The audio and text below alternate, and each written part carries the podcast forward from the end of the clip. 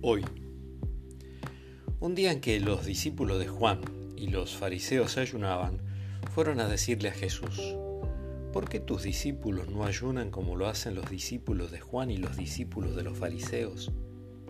Jesús les respondió, ¿acaso los amigos del esposo pueden ayunar cuando el esposo está con ellos?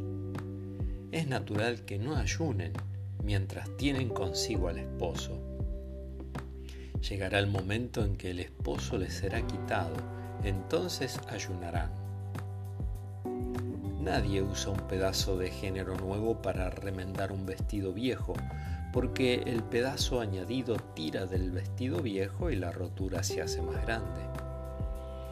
Tampoco se pone vino nuevo en odres viejos, porque hará reventar los odres y ya no servirán más ni el vino ni los odres. A vino nuevo, odres nuevos. Del Evangelio de Marcos, capítulo 2, del versículo 18 al 22.